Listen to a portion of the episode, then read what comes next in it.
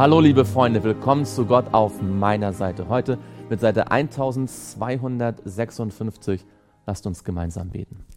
Lieber Vater im Himmel, danke, dass du für uns sorgst. Danke, dass du weißt, was am besten für uns ist. Dass du uns auch auf die Dinge aufmerksam machst, die wir übersehen hätten.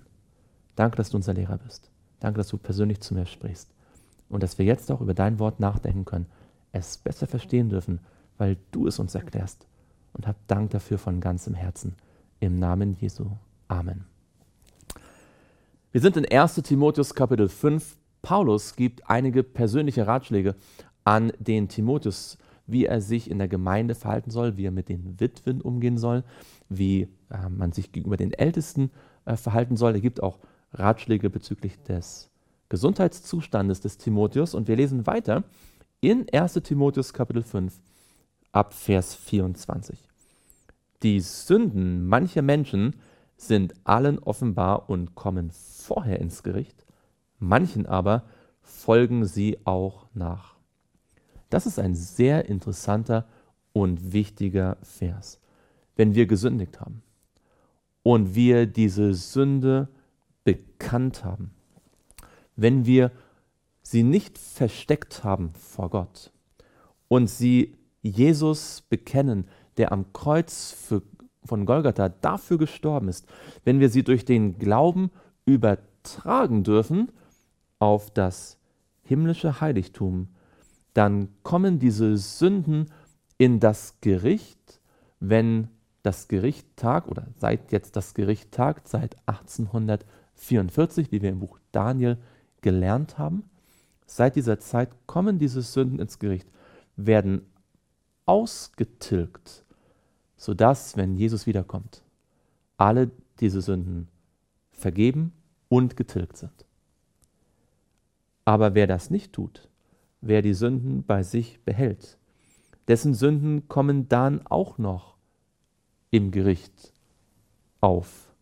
Aber dann ist es zu spät, wenn wir unsere Sünden nicht bekennen, nicht auf Jesus übertragen, dann werden wir mit unseren Sünden konfrontiert werden zu einem Zeitpunkt, wo es keine Gnadenzeit mehr gibt.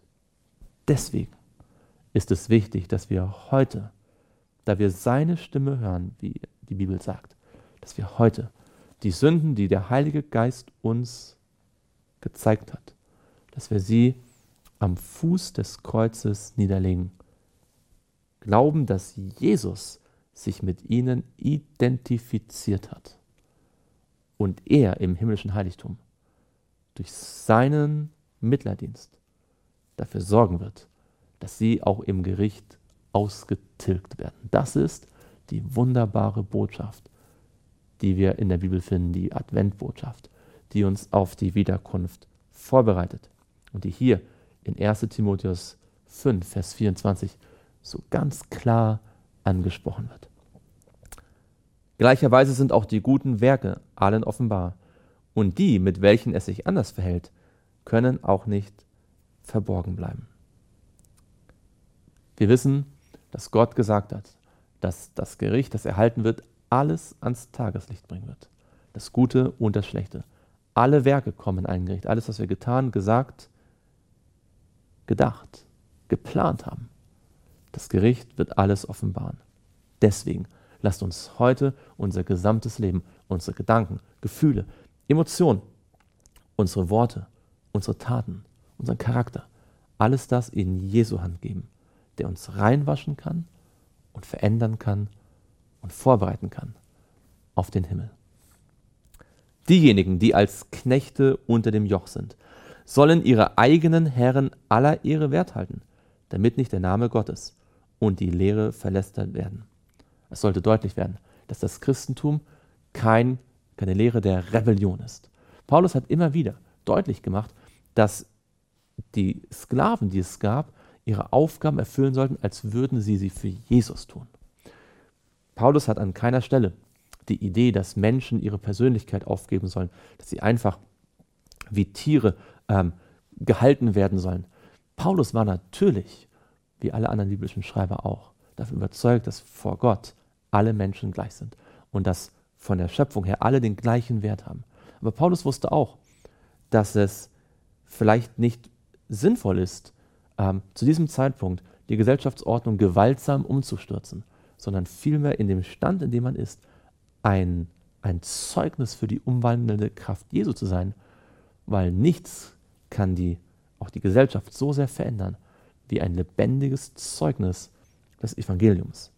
Die aber, welche gläubige Herren haben, sollen diese darum nicht geringschätzen, weil sie Brüder sind, sondern ihnen umso lieber dienen, weil es Gläubige und Geliebte sind, die darauf bedacht sind, Gutes zu tun. Dies sollst du lehren und dazu ermahnen. Wenn jemand fremde Lehren verbreitet und nicht die gesunden Worte unseres Herrn Jesus Christus annimmt und die Lehre, die der Gottesfurcht entspricht, so ist er aufgeblasen und versteht doch nichts, sondern krankt an Streitfragen und Wortgefechten, woraus Neid, Zwietracht, Lästerung, böse Verdächtigungen entstehen. Unnütze Streitgespräche von Menschen, die eine verdorbene Gesinnung haben und der Wahrheit beraubt sind und meinen, die Gottesfurcht sei ein Mittel zur Bereicherung.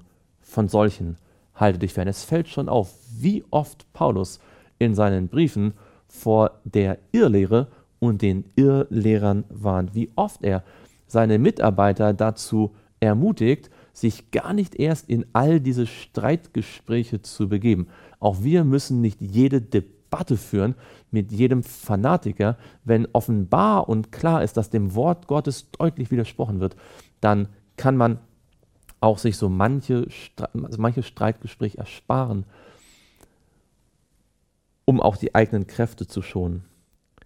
Er sagt von solchen, halte dich fern. Wir wollen die gesunden Worte Gottes hören die Worte, die Gott uns gegeben hat in seinem Wort, ohne Verdrehung, ohne Verfälschung, ohne Zweifel an diesen Worten. Es ist allerdings die Gottesfurcht eine große Bereicherung, wenn sie mit Genügsamkeit verbunden wird. Denn wir haben nichts in die Welt hineingebracht und es ist klar, dass wir auch nichts hinausbringen können. Wenn wir aber Nahrung und Kleidung haben, soll uns das genügen. Paulus zeigt, dass ein echter Christ nicht danach streben wird, sich besonders reich, besonders reich zu werden, besonders viel anzuhäufen, äh, besonders große Positionen zu haben. Er, er sagt, ein gläubiger Christ, der versteht, woher wir kommen und wohin wir gehen. Dass wir mit nichts gekommen sind und dass wir in das Grab mit nichts gehen, dass wir bei Jesus, wenn wir bei der Wiederkunft Jesu in den Himmel aufgenommen werden, dass wir dort äh, reiche Schätze haben werden.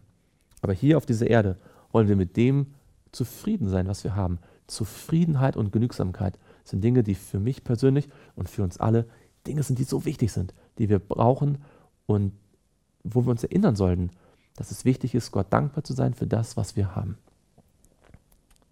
Denn die, welche reich werden wollen, fallen in Versuchung und Fallstricke und viele törichte und schädliche Begierden, welche die Menschen in Untergang und Verderben stürzen. Denn die Geldgier ist eine Wurzel alles Bösen.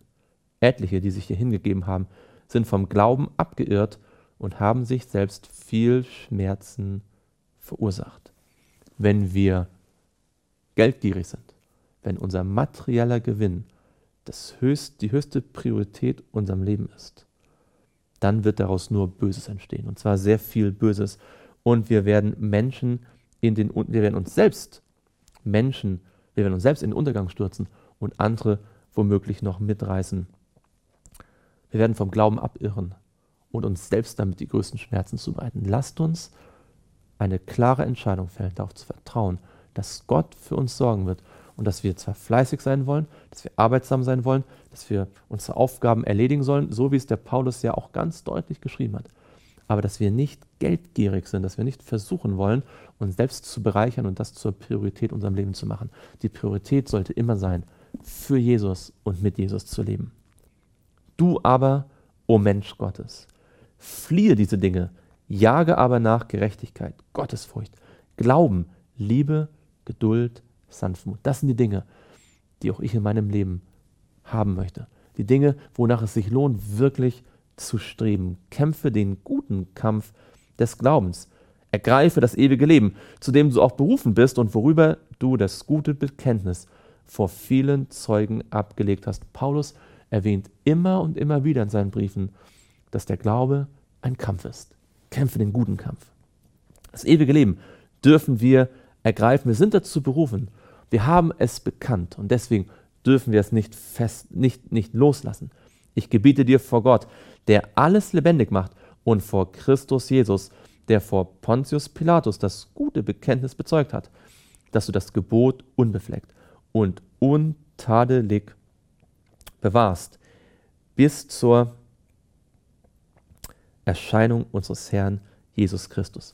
Paulus sagt also, sei gehorsam, bleibe bei dem Wort Gottes, beachte die Gebote Gottes, bleibe bei ihnen, dass du bei der Wiederkunft Jesu untadelig und unbefleckt bist, welche zu seiner Zeit zeigen wird, der Glückselige und allein Gewaltige, der König der Könige und der Herr der Herrschenden, der allein Unsterblichkeit hat, der in einem uns zugänglichen Licht wohnt, den kein Mensch gesehen hat, noch sehen kann. Ihm sei Ehre und ewige Macht. Amen. Gott allein hat Unsterblichkeit in sich. Und deswegen ist es eine fatale satanische Irrlehre, wenn Menschen glauben, dass der Mensch in sich unsterblich sei. Gott kann uns Unsterblichkeit verleihen. Das wird er tun bei der Wiederkunft. Er wird uns einen unverweslichen Körper geben, aber auch im Himmel sind wir bezüglich unseres Lebens immer abhängig von Gott. Wir haben keine eigene Unsterblichkeit. Nur Gott selbst hat Unsterblichkeit in sich. Den Reichen in der jetzigen Weltzeit gebiete, nicht hochmütig zu sein, auch nicht ihre Hoffnung auf die Unbeständigkeit des Reichtums zu setzen, sondern auf den lebendigen Gott, der uns alles reichlich zum Genuss darreicht. Es gab auch Reiche in der Gemeinde, nicht nur Arme. Und die Botschaft war nicht, dass die Reichen all ihr Geld abgeben sollten. Die Botschaft war, dass sie lernen sollten, den Reichtum nicht als Priorität zu sehen, sondern zu lernen, dass Gott sowieso für sie sorgt und das würde ihr Herz bereit machen, auch dann den Ärmeren zu helfen, so wie Gott Türen öffnen würde und sie leiten würde. Die Hoffnung dürfen wir nicht auf den weltlichen Reichtum setzen, denn der ist unbeständig. Wir alle wissen aus der Wirtschaft, wir wissen aus den Nachrichten, wie schnell sich Dinge drehen können, wie schnell plötzlich Aktienkurse einbrechen können, wie schnell plötzlich Dinge ihren Wert verlieren, wie schnell sich die Märkte wandeln. Der irdische Reichtum ist unbeständig, aber der geistliche Reichtum, das, was Gott für uns vorbereitet hat, das bleibt in Ewigkeit. Sie sollen Gutes tun, reich werden an guten Werken, Werken, freigebig sein, bereit mit anderen zu teilen, damit sie das ewige Leben ergreifen und so für sich selbst eine gute Grundlage für die Zukunft sammeln. Wer reich ist, darf durch den Glauben sich auf Jesus konzentrieren, seine Abhängigkeit vom Reichtum auf Jesus übertragen und damit die Herzenseinstellung gewinnen, für andere da zu sein. Gott wird ihn dann möglicherweise sogar noch mit noch mehr Reichtum segnen, aber dann, um ein Kanal des Segens zu sein. Lasst uns gemeinsam beten. Lieber Vater im Himmel, wir möchten dich bitten von ganzem Herzen, dass wenn es noch Sünden in unserem Leben gibt, die wir dir nicht bekannt haben, dass du mit deinem Heiligen Geist sie uns offenbarst dass unsere Sünden vorab ins Gericht gehen können, dass sie dort durch das Blut Jesu, durch seine Verdienste getilgt werden können und dass unser Charakter verändert werden kann. Wir möchten dir Danke sagen für die Vergebung und Danke sagen, dass du auch für immer diese Sünden aus dem Heiligtum entfernen wirst und dass du mit uns ganz, ganz neu anfangen wirst. Wir wollen lernen, das ewige Leben zu ergreifen, das gute Bekenntnis, das wir schon einmal bekannt haben, dabei zu bleiben, festzuhalten, was du uns gegeben hast und für andere da zu sein. Hab Dank dafür von ganzem Herzen. Amen.